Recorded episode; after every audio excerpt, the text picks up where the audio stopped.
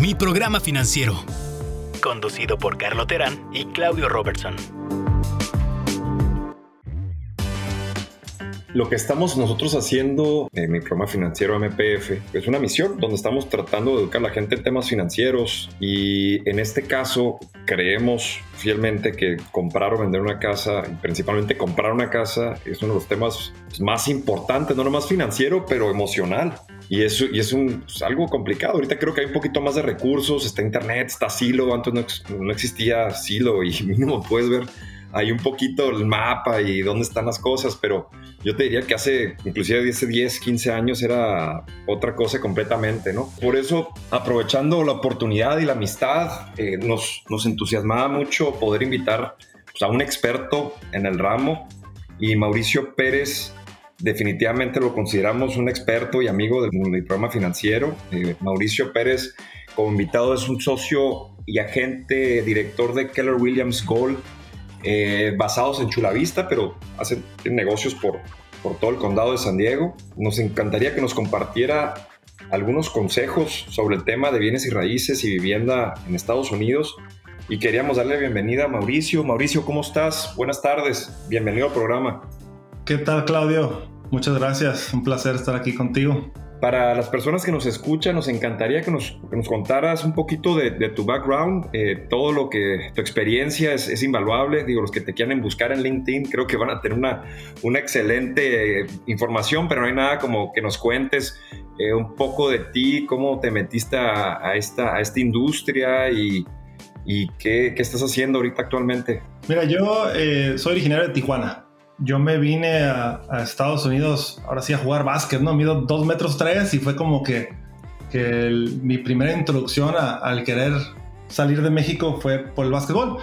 Entonces, después de jugar preparatoria, universidad, terminé graduándome de la Universidad de San Diego, donde sabía todo lo que no quería hacer, pero nada me, me apasionaba, ¿no?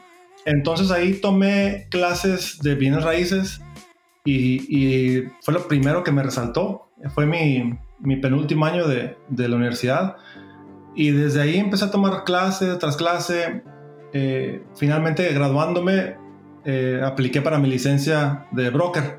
Entonces, desde el 2001 llevo eh, metido en, pues, en esta industria, ¿no? Ahora sí, He hecho de todo, he hecho desde el manejo de propiedades, lo que es property management, hasta préstamos hipotecarios y ventas, ¿no? Y pues ya tengo, vamos para 21 años en, en esto. Eh, más recientemente, como mencionabas, con, Keller Williams Gold aquí en Chula Vista. Somos una oficina de, un poco más de 100 agentes. Cada oficina ocupa un broker responsable y ese pues es su servidor. Me imagino que en estos 20 años pues has visto un poquito de todo. Yo creo que, que, no todos hemos visto los, los, los, los, precios como se aprecian de las casas y cómo bajan. Eh, dicen que el real estate se, se mueve en ciclos y la verdad a mí me han preguntado amigos que están listos para comprar una casa o para vender y dicen me preguntan, Claudio, ¿cómo ves la economía? ¿Crees que va a explotar y, con esta burbuja financiera y vamos a tener la oportunidad de comprar una casa más barata? ¿O debería de comprar una casa en estos momentos porque los intereses están tan bajos?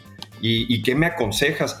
Y en verdad, híjole, pues no me considero el experto. Yo, yo diría que si necesitas una casa y tienes la capacidad económica de comprar una casa, pues hacerlo, ¿no? Pero, pero realmente me gustaría entrarle un poquito más a detalle el tema y ver que pues comprar no nomás es llegar y pagar lo que sea por donde sea, en el lugar que sea, que hay un proceso, hay una manera de, pensarlo, eh, hay un concepto que aquí en mi programa financiero hemos manejado mucho que se llama house poor, que es un concepto donde a veces la gente compra más casa de la que puede tener, ¿no? Y, me gustaría hacerte un par de preguntas, Mauricio, a ver si, si, nos puedes ir guiando en el camino y de las personas que nos han escuchado y unas preguntas que preparamos antes. Y una de las primeras que nos preguntan es, bueno, pues ¿cómo estás viendo las cosas aquí en San Diego en particular? ¿Es un buen lugar para comprar? ¿Estamos a tiempo? ¿No estamos a tiempo? No sé qué, qué ángulo estás viendo tú las cosas como un experto en el tema. ¿Nos podrías compartir? Cuando me hacen la misma pregunta de mis clientes, ¿es buen momento de comprar o no? Siempre vuelvo a lo mismo depende de, de, tu situación, ¿no? Es muy diferente a alguien que, que tal vez tenga mucho capital, tal vez pueda comprar una casa en efectivo, a alguien que tal vez tiene un 5% de enganche, un 3%, un 10%. ¿Por qué? Porque el mayor aliado de esa persona que va a financiar gran parte de la compra es la tasa de interés. Entonces estamos hoy, ya llevamos un ciclo muy largo donde las tasas de interés están por el 3%. ¿no? Nada más para ponerlo en perspectiva, cada un puntuaje, o sea, un por ciento que sube esa tasa de interés, si estás financiando una casa a 30 años, implica un, un cambio de poder adquisitivo de 10% más o menos. Es decir, si la tasa de interés se encuentra en 3% y tú calificas para una casa de 500 mil dólares, si ese, esa tasa de interés sube del 3% al 4%, es decir, por un punto, esa misma persona solamente va a calificar para 450 mil dólares ya. O sea, pierde 10% de poder adquisitivo. Entonces, está más a expensas del mercado, de, la tasa de interés, que acá se maneja mucho por los treasury bonds y ese tipo de, o son cosas de mercado secundario, que una persona que va a comprar en efectivo, donde no, no importa, a él no le importa. Pero mencionaste algo muy interesante sobre los porcentajes de los enganches. Ya no son tan bajos como hace algunos años, que las reglas han cambiado y los bancos son más... Es más difícil poder pedir un préstamo. ¿Cómo está el ambiente hoy en día y, y qué es la oportunidad para diferentes tipos de compradores. Los bancos hipotecarios se basan en tres cosas para ahora sí tomar el riesgo de, prestar dinero a un, comprador, a un cliente, ¿no? El primero es el crédito. ¿Cómo puedes demostrar qué, qué tan buena paga eres, como que dices, ¿no? El segundo es cuánto dinero ganas. Y el tercero son tus deudas, ¿no? A fin de cuentas, si tienes muy buen crédito, pero no ganas lo suficiente, pues te va a limitar lo que puedes comprar. Porque a fin de cuentas, si ganas 10 mil dólares al mes, pero después de todo te quedan mil, no da para que te presten tanto dinero y que puedas pagarlo, ¿no? Ese es uno. Menciono eso porque para efectos de enganche hay programas que si tienes buen crédito puedes eh, entrar a una propiedad con tan poquito como 3% del, del, precio de compra. Entre mejor sea tu crédito, más favorables van a ser los términos a, de, a los cuales te presta el banco. ¿no? Creo, creo que lo que tú mencionabas la mayoría de la gente piensa que ocupas el 20% de enganche sí. y lo ves en todas partes, ¿no? Es como que un, un mito que, que, se ha propagado y todo el mundo piensa eso. Realmente sí te da los términos más favorables si tienes el 20%. El banco dice, ¿sabes qué? Si tienes 20% te considero menor riesgo. ¿Por qué? Porque si dejas de pagar, ellos saben que tienen ya ahí un 20% de, de capital o de, o de, plusvalía, que aunque tú dejes de pagar en lo que tramitan el retomar la propiedad, ponle que, se, que, que les cueste un 15% todo ese trámite y aún si retoman la casa, pues tienen aún ahí un 5% de, de, capital. ¿no? Reduces el riesgo, ¿verdad? Exactamente. ¿Y quién califica para este tipo de enganche? ¿Calificaría a alguien que, que gana dinero decente, una buena, buena historia crediticio y pocas deudas? Eh, ¿Podría, ¿Podría calificar? ¿Y ahí el mismo banco te dice o, hay, o tienes que ir a algún otro lugar a preguntar eso? Eh, es una combinación de esos tres factores, ¿no? Eh, el principal va a ser tu puntuación de crédito. Ahora, hay, hay, programas que el gobierno lo respalda. Por decir, hay un programa que se llama FHA, hay otro programa que es el VA, que es para veteranos, en donde incluso puedes entrar con un enganche 3.5% para FHA. Y son programas que son un poquito más, tienen un poquito más de, apetito de riesgo, ¿no? Se podría decir, porque están garantizados por el gobierno y aparte de eso, llevan un, una aseguranza entonces, eh, aparte de hacer tu pago de interés al banco del capital, te cobran un, una, una, prima de un seguro. Asegurar. Que le llaman el, el, Mortgage Insurance Premium. Y eso, o sea, realmente no ocupas tener crédito tan, puntuación de crédito tan alta. Creo que puede estar hasta como en 640 y calificar con tan poco como, como el 3.5 de enganche, ¿no? Ahora, VA para veteranos, si, si estuviste en la militar, en las Fuerzas Armadas, puedes comprar una casa con cero, con nada de enganche. Wow. Eh, financian hasta el, hasta el 100%. Eh, y también son bastante eh, amplios en la puntuación que, que permiten y también el, la diferencia entre lo que ganas y lo que y tus deudas, o sea, el ingreso y la deuda, también permiten un mayor porcentaje de deuda a ingreso. Por lo general, los programas convencionales que se le llaman requieren un, una puntuación de crédito más alta, permiten más o menos un 43% de deuda a ingreso. Es decir, si tú ganas 10 mil dólares al mes, por decir un número, todas tus deudas tienen que caber eh, dentro del 43%. Okay. Entonces, manejo ese número porque es fácil, ¿no? 4.300 dólares.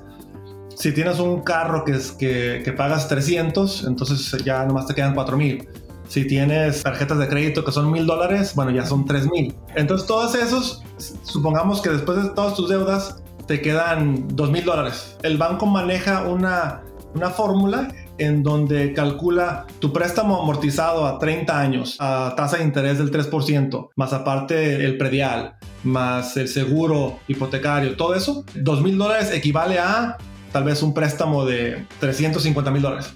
Entonces así calculan para cuánto calificas tú. Y entonces en base a eso ya vas con un agente y esa es mi, primer, mi siguiente pregunta porque también nos han dicho, vamos a asumir, dices, bueno, tengo un, trabajo estable, tengo un buen historial de crédito, no tengo muchas deudas, he estado ahorrando, mucha gente ahorra para una casa, ¿no? Se está preparando, pero lo más difícil es, pues, ¿por dónde empiezo? ¿Cómo escojo? ¿Cómo empiezo a escoger o pensar en, en cómo un agente de bienes y raíces o o también se está poniendo mucho de moda estas eh, plataformas de internet que dicen que te pueden vender una casa en, eh, muy rápidamente. No sé si confiar en ellas o no. ¿Qué me recomendarías? que me tengo que preparar? O sea, en términos de, de documentación, de empezar a entrevistar a agentes. ¿Qué nos recomiendas a los mortales que, que estamos empezando a comprar una casa?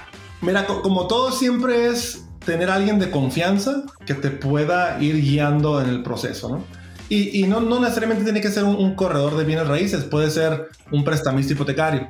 El prestamista, prestamista hipotecario obviamente es, es el paso número uno para saber qué exactamente es lo que vas a estar viendo. ¿no? Perdón que te interrumpa. ¿Qué es un prestamista hipotecario? ¿Es, ¿Es un banco o hay alguien más de un banco que yo pueda recurrir? Puede ser un banco.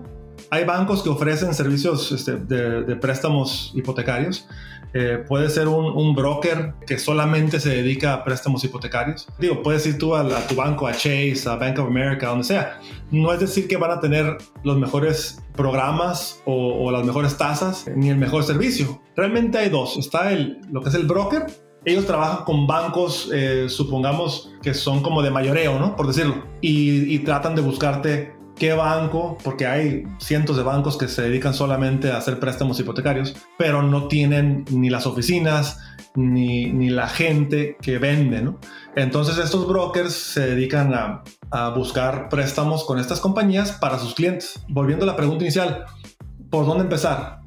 Por alguien de confianza, ¿no? Y ya sea, puede ser que conoces a alguien que, que ya haya tenido una buena experiencia, ahora en el Internet todo se sabe, entonces te puedes meter a ver qué, si tiene, este, qué reseñas tienen. Mencionaste LinkedIn hace, hace un, rato, por ahí puedes ver, ok, a, quién conoce que yo conozco, por Facebook, por todas partes.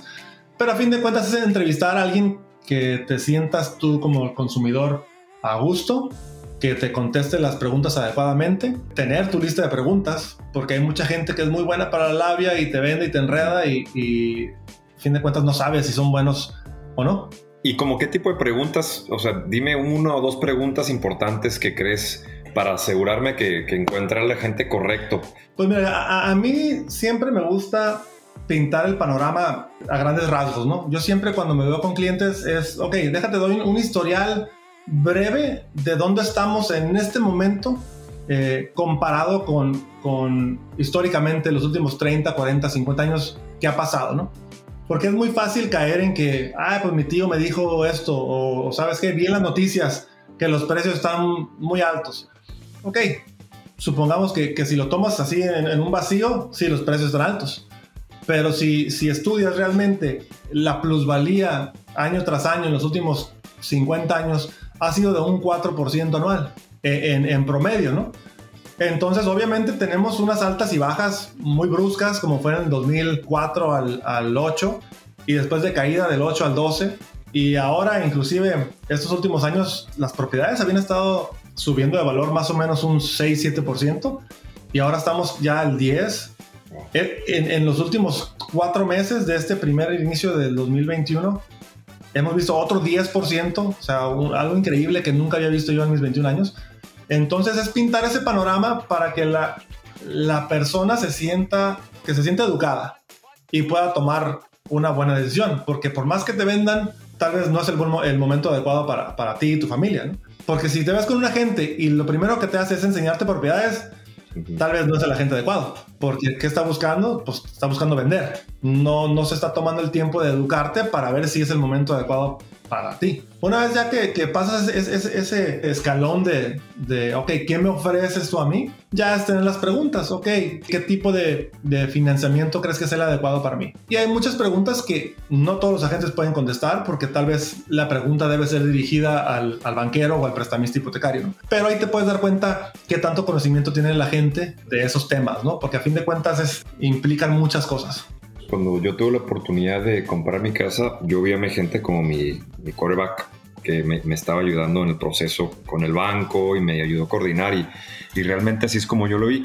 Lo que sí recuerdo mucho y me sorprendió que todo el tiempo estuvimos, traíamos un número en la cabeza sobre el costo de la propiedad y cuánto nos iba a alcanzar. Y, y aquí hay un tema, pues hay dos temas que quiere, quisiera tocar. Muchos que ya están rentando pues creen que comprar una casa es lo mejor y al revés, porque yo te voy a decir personalmente, yo me impresioné cuando pues yo tenía un mente dije, mi casa va a costar X, pero al momento de cerrar me llegó la factura con otro monto y dije, wow, no tenía esto presupuestado, al, al, final terminé sacando un poquito de mi cuenta de ahorros que no estaba ahí, que son algunas de estas cosas que deberíamos empezar a presupuestar desde que empezamos a ver esto y qué dices también como una segunda respuesta a la pregunta es, me quedo rentando compro casa. ¿Tienes algunas ideas o algunas experiencias que ya te han tocado? Mira, mencionaste algo muy importante. Una cosa es para cuánto te va a calificar el banco, porque el banco va a ser, va a ser muy objetivo. Ganas tanto, gastas tanto. Entonces, todas las obligaciones de deudas que tienes, el banco va a hacer la fórmula y te va a decir, yo te presto 800 mil dólares, por decir entonces tú dices, ah, excelente. Y ya que ves el pago después del seguro, del predial, todo, dices, no, o sea, este pago es de 3.800 dólares. Supongamos estás pagando renta de 2.500. Hay gente que nunca sale, no hace nada y sí podría con ese pago de 3.800 dólares tal vez. Pero tal vez alguien que sale mucho a comer, le gusta mucho las vacaciones, tal vez tiene los hijos en escuela privada, etcétera, etcétera dice, no, o sea, yo no puedo más de 2.500 al mes. Entonces son dos cosas muy diferentes, ¿no? Y lo contrario también muchas veces pasa porque hay gente que tal vez son este, emprendedores y, y, son sus propios jefes. De la manera que manejan sus impuestos, pueden para mucho más, pero no, no tienes cómo convencer al banco o comprar al banco que puedes. Y ahí entra otro tipo de préstamos en donde tal vez se pueden basar en, en tus cuentas de banco. ¿Cuánto entra y cuánto sale? Es lo único que me importa pero es más riesgoso, ocupa más enganche y la tasa de interés va a ser más alta, ¿no? Ahora, gastos, ahora sí sorpresa, ¿no? Que pueden salir. Cuando tú compras una casa, obviamente tienes el precio de, la casa menos el préstamo que vas a conseguir, entonces tu enganche, ¿no? Si estás comprando una casa de 500 mil dólares y vas a dar el 20% de enganche, tal vez tú tienes 100 mil dólares y dices, ah, perfecto, tengo 100, ahí está el 20%, mi préstamo es de 400, excelente. Después ves que, que hay, hay costos de cierre por lo general siempre hay que planear más o menos como un 2%. Sobre el valor de la casa. Ah, exactamente, del valor de la casa. Y puede ser más, puede ser menos, ¿no? ¿Qué vas a pagar? Supongamos que estamos hoy a qué día es? Estamos a, 3 de, 3 de mayo, ¿no? Y tú vas a cerrar, ponle el 10 de mayo, el Día de las Madres, vas a cerrar en tu casa. El banco te va a pedir que prepagues tú el resto del mes del interés, ¿ok? Entonces, tú vas a prepagar lo que son esos 21 días de mayo al cerrar. Entonces agrega otros mil y tantos dólares, ¿no? Vas a prepagar X cantidad de meses del predial, porque el banco también se asegura de saber que esta persona, si deja de pagar unos meses, que puedo pagar el predial, ¿no? El predial estás hablando que son entre el 1.12 y el 1.25 del valor de la compra. Entonces son, que estamos hablando? 400 dólares, ponle nomás para, para efectos de, la plática. Entonces vas a pagar tal vez unos seis meses de eso, son otros 2.400 dólares, ¿no? Entonces ya estás como en 4.000. Vas a pagar tu porción del notario. Vas a pagar los gastos asociados con el préstamo, ¿no? Porque que procesar esto, que notarizar, que, que registrar con el condado. Entonces esos son los gastos que tal vez la gente no, no ve, ¿no? Y, y, donde no me quedaba claro, y eso lo aprendí también después, es quién le paga a la gente le paga el comprador de la casa o el vendedor de la casa? ¿Y cuál es, el, cuál es la ética? ¿Cuál es cómo realmente funciona más o menos eso? Pues mira, ahorita es muy interesante que mencionas porque ahorita hay una demanda entre el DOJ, Department of Justice, contra la industria de cómo se ha manejado y cómo se debe de manejar. Como se ha manejado siempre es un vendedor contrata a un corredor de bienes raíces y le dice, por decirte, dice, te cobro X por ciento por si vendes mi casa. Entonces, y acuerdan ahí, ok, de ese X por ciento, yo voy a compartir o voy a pagarle la mitad o lo que, lo que acuerden al, a la gente o al corredor que traiga al comprador. Mm. Entonces, se puede decir que el vendedor paga la comisión de ambos, ¿no? O sea, está, está, está ya ahí cocido en el precio, ¿no? O sea, es baked into the price, como dice. Entonces, ¿quién lo paga? Ambos, ¿no? No es un, un desembolse de parte del comprador porque al estar incluido en el precio de la propiedad se puede financiar, ¿no? casi siempre nos enfocamos en cuando compras, pero casi nunca hablamos de cuando vendes y creo que también ahí es, pues es igual de importante porque es, pues es la apreciación de tu casa, es cuánto le invertiste en el tiempo que estuviste viviendo ahí, si le vas a sacar ese beneficio. Ya vimos pues que hay muchos programas para comprar y hay mil cosas y recursos y compra, compra, compra. Pero cuando vas a vender, ¿quién está ahí para encaminarte? Pues mira, es muy importante también tener a, una, un agente que tenga conocimiento de, de, la propiedad, ¿no? Y de propiedad, que se dedique a, ventas residenciales, por decir. Lo más importante es alguien que sepa analizar los números. La manera en la que basamos los precios es en cuánto se han vendido propiedades similares a la mía en los últimos tres meses. Históricamente así es como se maneja, ok, si, si esta propiedad cruzando la calle se vendió en 700 mil dólares, pero tiene un lote más pequeño, un baño menos, no tiene vista. Entonces puedes hacer esos ajustes más fácil, ¿no? Eh, dices, bueno, si esa se vendió en 700 mil, yo tengo vista, yo tengo un baño más, tal vez la mía vale 760. Hay cosas que son, unas cosas que son más objetivas que otras. Por ejemplo, una vista, pues es muy subjetiva, ¿no? A alguien no le puede importar, a alguien sí. Una recámara es, es más fácil de determinar. Bueno, una recámara más te va a dar 15, 20 mil dólares más, ¿no? Eh, un baño te va a dar 10 mil dólares más, por decir. ¿Qué, ¿Qué, tanto le han metido de, de, mejoras, no? O sea, acabados, etcétera. Entonces, así es como, como usualmente se determina un valor. Entonces, quieres alguien que sepa analizar todos esos números y que te pinte el panorama del por qué. Ahora, también, una cosa es lo que se vendió hace tres meses, o dos, o uno, y otros contra qué casas voy a competir el día de hoy si saco mi casa. Pero el mercado a veces cambia muy bruscamente, como lo hemos visto este, este primer inicio del cuarto del 2021. Y, y, realmente ahorita ya, hoy, hoy, ni siquiera te basas en, en, cuánto se ha vendido las, las propiedades anteriores, porque está... Cada casa tiene 10, 15, 20 ofertas. Eh, por lo general tienen, tienes contingencias. ¿Qué es eso? Un comprador dice, yo te pago 700 mil dólares, pero quiero hacer inspecciones porque yo estoy haciendo una oferta pensando que la casa todo está bien. Está en buena condición. Ajá, buenas condiciones, que todo funciona. Entonces, si estás ofreciendo 700, pero te das cuenta que, que tienes que cambiar la línea de drenaje porque está bloqueada o ya no sirve, pues son otros 10 mil, 15 mil dólares que vas a tener que invertir. Entonces, se negocia, ¿no? Esa es una contingencia de inspecciones. Eh, que puedes bajar el precio o, pedir que reparen. ¿no? Entonces ocupas, cuando vas a vender a alguien que es bueno para negociar, que conoce los contratos y los formatos que se manejan y también que conoce cómo poner un precio adecuado para la propiedad. Yo cuando vendo una propiedad, lo que le digo a mi cliente, mi objetivo número uno es conseguirte más de una oferta a la vez. Porque en California si tienes una oferta, nada más tienes que responder con un formato que le dice al comprador que solamente es la única oferta. Si tienes dos o más, usas otro formato que dices que están compitiendo con, con dos o más ofertas. Entonces, al lograr ese objetivo, puedes negociar mejor porque el comprador sabe que está compitiendo y va a tener que ahora sí dar su, su mejor oferta, ¿no? Me llamó mucho la atención ahorita que dices que hay múltiples ofertas en, en, las casas. Me diría que estamos en un mercado donde pues los vendedores tienen el control, ¿verdad? Están poniendo su precio y, y, eso lo estás atribuyendo en estos momentos a, las tasas de interés solamente o hay, hay algo otra cosa que, que porque pues, mucho, mucha gente pensó que por la pandemia eh, algunos perdieron su empleo o había poco interés en estar haciendo gastos fuertes. ¿Qué es lo que tú estás escuchando? Y, y para que la gente también que nos estén escuchando ahorita, pues nos ayuden a tomar una decisión, que era todo, el punto principal de, hablar contigo el día de hoy. ¿Qué, está pasando? Te, estuviera mintiendo si, si te digo sé exactamente qué está pasando, porque en mi opinión, mucha gente está actuando en base a miedo porque sienten que si no compran ahorita, la tasa de interés tal vez se, se va a botar y ya no van a poder comprar este, una propiedad con una tasa del, del 2.75, del 3% a 30 años, esa es una. mencionaste el, inventario. Supongamos que el día de hoy ya nadie más puede poner su casa en venta y, hay, hay 100 casas. Supongamos que se están vendiendo 20 casas al mes. ¿ok? Entonces, eso nos dice que, que en 5 meses hay 100 casas, 20 al mes. En 5 meses se acaba el inventario, ¿no?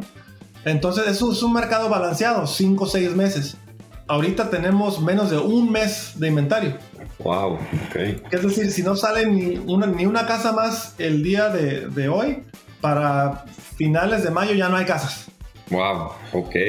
Hay, hay, muchas más personas calificando para comprar una casa por las tasas tan bajas que la gente que está dispuesta a vender su casa y principalmente porque la casa, yo pensando en voz alta aquí con, con, tu apoyo y tu, y tu verificaciones, pues si, si, mucha gente está trabajando de casa, su casa se convirtió en algo pues, todavía mucho más importante. El valor de su casa probablemente se incrementó solamente por esta utilidad adicional que tiene la casa en, estas épocas, ¿no? Donde se va a permitir el, el trabajo y, el inventario de la construcción de departamentos, de casas, pues por las regulaciones probablemente anticuadas no permiten. Eh, estamos viendo un boom y probablemente en California sea un poquito más exacerbado por eso. 100%, de hecho, estuve en una plática por medio de la asociación que te comentaba de, de NAREP, que a nivel, a nivel nacional falta mucha vivienda. Aquí en San Diego se necesitan 12 mil viviendas anuales para estar a la par con la población. Y llevamos ya desde el 2006 que únicamente se, se construyen como 7 mil, 8 mil. Entonces tenemos, estamos a un déficit, ¿no? No, no hay vivienda. Oye, Mauricio, si le estuvieras aconsejando entonces a una persona que quiere, está ganando bien, tiene su casa y quiere comprar una casa un poco más grande porque pues es un gusto que se quiere dar, entonces tú dirías, primero compra la casa y después vendes la otra, porque igual vendes y te quedas sin encontrar la casa por los tiempos, ¿no? ¿Qué, recomendarías ahí? Me, imagino que es muy posible eso. Mira, el año pasado te diría que con ningún problema se logra eso. Puedes manejar contingencias eh, o condiciones en donde dices, yo te vendo mi propiedad, pero con mi condición tengo que yo conseguir una propiedad. Varias cosas tienen que pasar para poder efectuar ambas transacciones, ¿no? O sea, cerrar en tu venta y comprar. ¿Por qué? Porque la mayoría de gente que va a hacer un, gasto así de grande, pues tal vez tiene la mayoría de su, de su capital en la propiedad, ¿no? Especialmente con toda la plusvalía que hemos visto estos años, pero, pero por lo general no tenía problema. Ahora, de enero para acá, nadie está aceptando ofertas que son contingentes a la venta de otra propiedad. Ahora, si estás en una posición donde puedes comprar y calificar, que el banco diga, ok, tú puedes con ambas deudas a la vez, pues estás, estás en una muy buena posición, pero la mayoría de la gente no puede. Entonces, cosas que estamos viendo ahorita es tal vez cerrar en, tu venta, negociar una renta de, dos meses, pero aún así está, está difícil, está muy difícil ahorita. La verdad que los insights estos que nos has compartido han sido muy interesantes. Eh, yo creo que pues aquí nos podríamos quedar toda la tarde platicando del tema porque es un tema muy, muy relevante, muy, muy interesante y es un tema que de alguna manera u otra todo nos afecta porque todos necesitamos dónde vivir, ya sea que estés rentando ahorita, pensando en comprar una casa en el futuro, teniendo una casa ahorita que recién la compraste y estás pensando qué hacer con la plusvalía o quieres, quieres comprar una casa adicional, pues todos pues todos estamos en el mismo barco, eh, quizás en diferentes tiempos. Eh, pues la verdad que, gracias que, existen profesionistas, profesionales como tú y tu empresa para podernos ayudar a navegar todas estas este, condiciones que pues, son nuevas para nosotros. Imagínense, si son nuevas para ti, qué difícil para, para alguien que quiere hacer eso, ¿no? Que, muy difícil. Eh, y pues bueno, hay otros temas muy interesantes como los ADUs y otros temas que están saliendo por ahí también para, para poder mitigar este tipo de, de, situaciones que los dejaremos para otro, para otro episodio del podcast. Pero pues te quiero agradecer tu tiempo y pues si nos permites te volveríamos a invitar en un futuro próximo para, para entrarle un subtema, otros subtemas de esta misma, de esta misma área que es, es demasiado importante y demasiado grande como como es los bienes y raíces y las decisiones que tomamos. No, pues Mauricio, muchísimas gracias por tu tiempo el día de hoy. Espero que estés, que estés muy bien. Vamos a mantenernos en contacto. Si se te ocurre eh, compartir con nosotros algunas herramientas, eh, información, tips adicionales que tengas, nosotros vamos a publicar con mucho gusto en nuestra página de internet, en nuestras redes sociales.